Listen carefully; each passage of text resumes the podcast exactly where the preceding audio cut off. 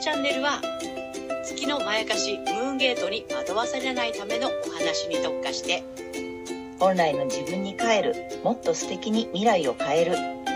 そんな開運メッセージを星とカードからお届けする星読み心理カウンセラーケイトとリライトカウンセラーのカエル姉さんがお送りする裏の占い部屋です。ケイトとカエル姉さんの裏の占い部屋へようこそようこそ水亀田さんこんにちはこんにちはこの星読みではマドモアゼル愛先生の月の教科書の新解釈をもとに、えー月星座の注意ポイントなどもお伝えしていますので、太陽星座と合わせてご覧ください。月星座がわからない方は、無料のホロスコープ作成サイトの、えーリンクを概要欄に貼っておきますので、そちらを確認してみてください。月星座、ムーンゲートについては、12星座別の詳しい解説動画を出していますので、そちらもぜひご覧になってください。はい。ということで、えー3月7日乙女座の満月についてね、えーまずはね、ケイちゃんに解説していただこうと思います。えー今回の、えっ、と、乙女座の満月、えー11ハウスというところで起きてきます。乙女座の16度、11ハウスで起こる満月となります。えこの満月図は社会の動きとして見る場合は、え月はですね、民衆、つまり私たち。え太陽は首相とかリーダーという意味になります。それで、えっとね、5ハウスの意味する、え芸術、芸能、娯楽、スポーツ、レジャー、あとはね、子供とか、あと陶器、証券取引とか、隠し事の露見、な、など、まあ、こういうことがね、もしかすると起きることによって、えー歓喜とか興奮っていうのをね、人々にもたらして、11ハウスが意味する議会や地方自治体っていうね、などの抑圧された力の爆発だったり、解放だったりっていうことにつながっていくようなことがあるかもしれません。さらに、この満月の約1時間後の22時35分、土星が魚座に入ってきます。で、この魚座的なこと、魚座的なことっていうのは、まあ、共感性とか、あるいは、えー情緒的、まあ、スピリチュアル。このね、占いなんかも含めたスピリチュアル。あとはですね、癒しの部分ですね。これは、えっと、海洋性の意味するお薬とかね、あの、医療とかっていうところも、えっと、関わるかなと思うんですけども、そちらに土星先生の点検が入って、審判が始まってきます。これ約2年半ぐらいね、続くと思うんですね。だからね、スピリチュアル界隈も、まあ医療の界隈も、ちょっとね、なんていうの、怪しいのは淘汰されていくよっていう感じがするかなと思います。はい。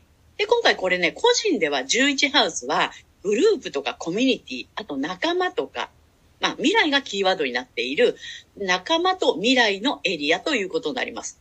で、この16度の意味が自分の気持ちや感情に目を向けて大切にすること。あとはね、潜在意識の中に抑圧されてきた力の爆発とか解放っていうのが、まあ、促されるというかね、そういうふうな気持ちに私たちはなっていくのかなという感じですね。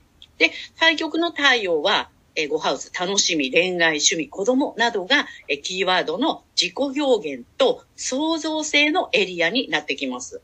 で、ここが歓喜、興奮などを演出し、人々にもたらしていくというね、えー度数なので、表向きは楽しんで自己表現や、え創造、クリエイトしていく流れになっていくかなと思います。で、さらに今回の満月に調和的な角度をとっているのが、大志座にいる天皇星で、ここがね、新しい可能性とか自己探求っていうのがキーワードです。自分の新しい可能性を探求し、改革、革新していくことで、え新しい創造、クリエイトができる、え配置です。はい。で、ざっくりこれまとめると、未来に向けて自分の気持ちを大切にし、潜在能力を解放したいという欲求が湧いて、え自分の新しい可能性を探求しつつ、楽しんで自己表現や創造、クリエイトしていく流れっていう、ね、そんな感じかなと思うんですけども、この、この流れにですね、緊張角90度を取ってくるのが双子座の火星です。90度のね、緊張角っていうのは、煽ったりストップをかけるっていうような感じなんですね。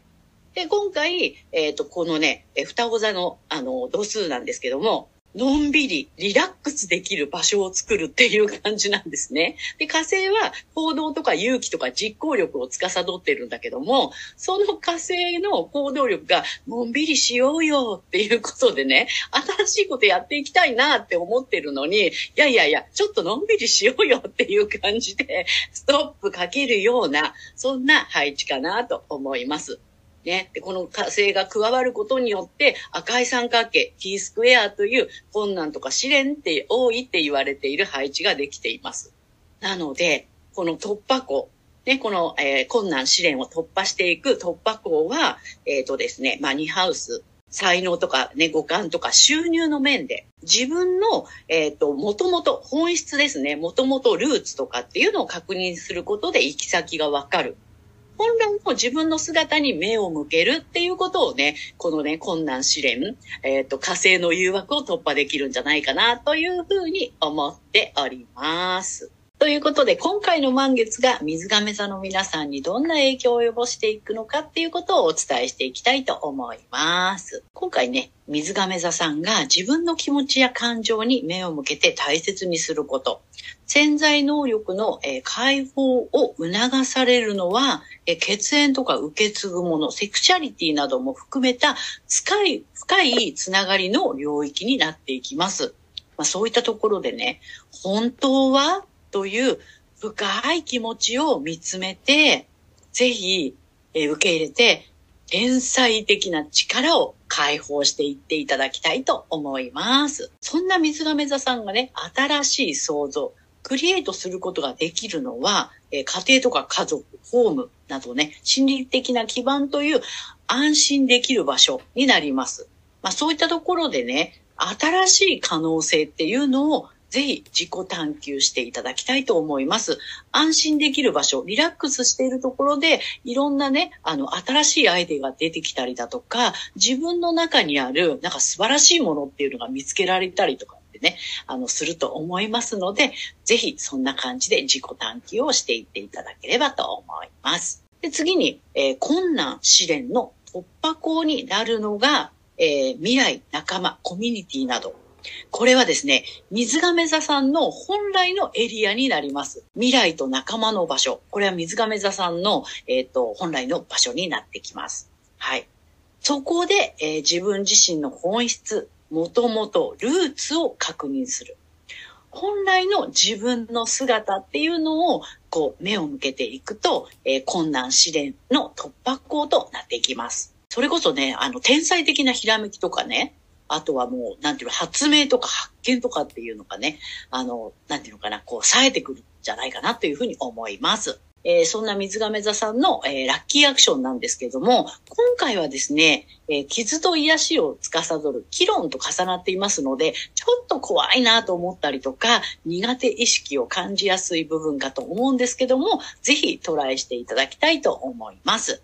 えっ、と、知性とかコミュニケーション、知的好奇心、あるいは学習とかっていうね、まあそういったあのエリアにおいて自分を抑圧するものを見つめて、えー、理解して一旦受け入れるということが、えー、発展のための開運、えー、ラッキーアクションになっていきます。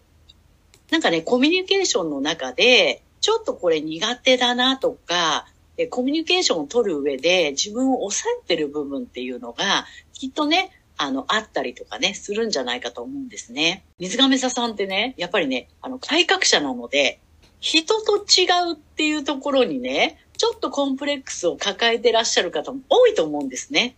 だけど、それこそが強みなので、そんなところで抑えてること、もしかあるんであれば、それを、えー、一旦ね、こう、あ、自分はこういうところを抑えてるんだなっていうことをぜひ一旦見つめて、あ、これだったのかっていうことで理解し、受け入れていただく。で、そういったことがさらなる発展につながっていくと思います。ここまでが太陽が水亀座さんへのメッセージとなります。ここからは月が水亀座さんへの注意ポイントになります。月水亀座さんですね。えー、家族、血縁や仲間との関係性で自分の本質と思っている力を出そうとしたり、個性を発揮しようとすればするほど、こうね、うまくいかなくなって困難な状況に陥ってしまうかもしれません。ですので、えーご自身の太陽星座の方をね、意識していただくか、この月の囚われから抜けていくために、え反対星座のね、獅子座の回をぜひ参考になさってみてください。星読みは以上となります。はい、ありがとうございます。ありがとうございます。あれだね、月星座がね、水亀座さんはそこんとこね。いやまたやりたくなるやつだね。そう、月はね、やりたくなっちゃうんですよ、無意識に。なんか本来の自分とはとかね、あの天才的な私はうんどこ、どこ？みたいな。ちょっとね、そこ月星座が水亀座の皆さんはそこ気をつけていただきたいと思います。いはい。ということでね、ここからはカエル姉さんのカードリーディングならぬカードカウンセリングをお伝えしていきます。で、まあ、今回も水亀座さんに向けて3枚カードを引いているんですが、ちょっと1枚目また、ちょっと新しい。このね、竜神様のカードを引いてみたい。あ、ミニって書いてあった。今気づいた。はい、買いました。はい。なので、ちょっとみ、ちっちゃいので可愛いのですよ。はい。ということで、水亀座さんの1枚目いきます。じゃじゃん。お、黄色いよ、黄色いよ。お、黄色いよ。うん。うん。あ、でもね、雲なんだって。なんかもくもくしてるなと思ったら、うん。雲でできてる竜さんなのね。うん。でね、雲竜、ね、雲竜さんでした。で、メッセージはね、あなたは見も見守られている。あなたは見守られていますよ、というカードが出てます。ということで、引き続き2枚目いってみたいと思います。2枚目はね、いつもと同じ、えっ、と、天使さんのカードになります。2枚目、ダダン。あ、また黄色いよ。また黄色いよ。うん。うん。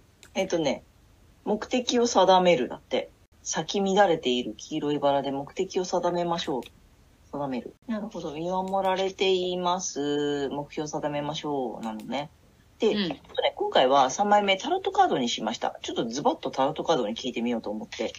えー、3枚目タロットカードにしています。じゃじゃん。あ、また黄色いよ。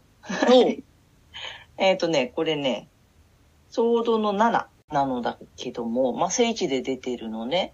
うんこれね、簡単に言うとちょっとズルしないでね。うん。なるほど。うん。ズルしないでねって思ったんだけど、うんこの2枚が来てるから、あなたは見守られていますよ。と、目標を定めてね、定める。定めてねとか定めようねとか定まってるのかもしれないけど、うんで、このカードが来てるので、あのね、こそこそしてる部分がもしあるのかな。ほら、さっきさ、あの、水亀座さんなので自分がちょっと変わってるとかさ、うん。思ってる人も多かったりさ、あと天才的なのもさ、あるんだけど、うんひらめきとかさ、直感とかさ、でもそれをやっぱり出してないとか、なんだろうな、こそこそしなくていいよっていうことなのかな。こそこそしちゃってませんか、みたいな。うん。なるほどね。うん。あとなんだっけ、ごまかさなくてももういいよっていう意味もあるのかうなと思う。ん。で、まあ見守られてるから、まあ、てかバレてるよってことなんですと。あの、そのなんか変わってる天才的に、だから変わってるをどう受け取るか。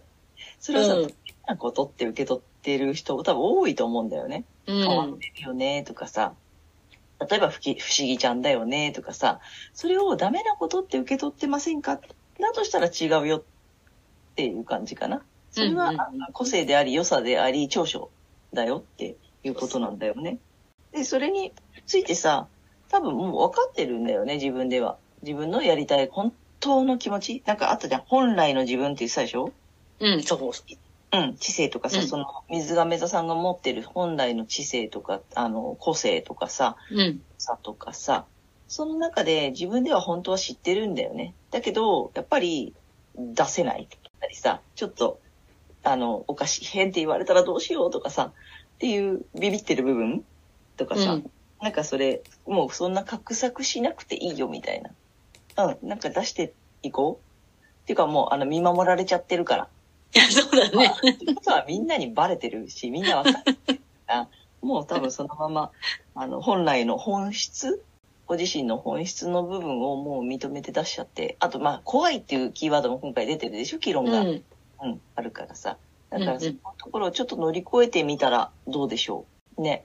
ぜひぜひ。ねで、黄色、黄色、黄色、黄色、黄色って来てるので、ぜひ、あの、とても明るい感じがしてるかなと思います。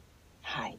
ちょっと水亀座さん、ぜひ参考にしてみてください。ということで、カエル姉さんのカードカウンセリングは以上となります。ということで、えー今回は3月7日から3月21日までのね、えー星読みとカードリーディングをお送りしました。えー皆さん、ご自身の太陽星座の回ご覧になっていただいていると思うんですが、ぜひね、月星座の回も見ていただいて、で、あの、そして反対星座もね、ぜひ参考にしてみてください。はい。ということで、次回の放送は、けいちゃん？えー3月22日、お羊座の新月になります。で、これね、えー前日が春分ですので、えー今回ね、春分図の方もね、ちょっと読んでいきたいと思います。ですので、次回は新聞スペシャルということになります。すごい、春分、春分スペシャルということでね、春次回は春分図お送りしたいと思いますので、ぜひ楽しみにしていてください。はい。あとね、チャンネル登録やグッドボタンなど、あの、ぜひお待ちしておりますので、励みになりますので、よろしくお願いいたします。はい。えー私たち二人の個人鑑定の詳細やブログ、公式 LINE などの URL は概要欄に載せてありますので、そちらもぜひよろしくお願いいたします。はい。ということで、皆様素敵な2週間をお過ごしください。またねー。ありがとうございました。はい、ありがとうございます。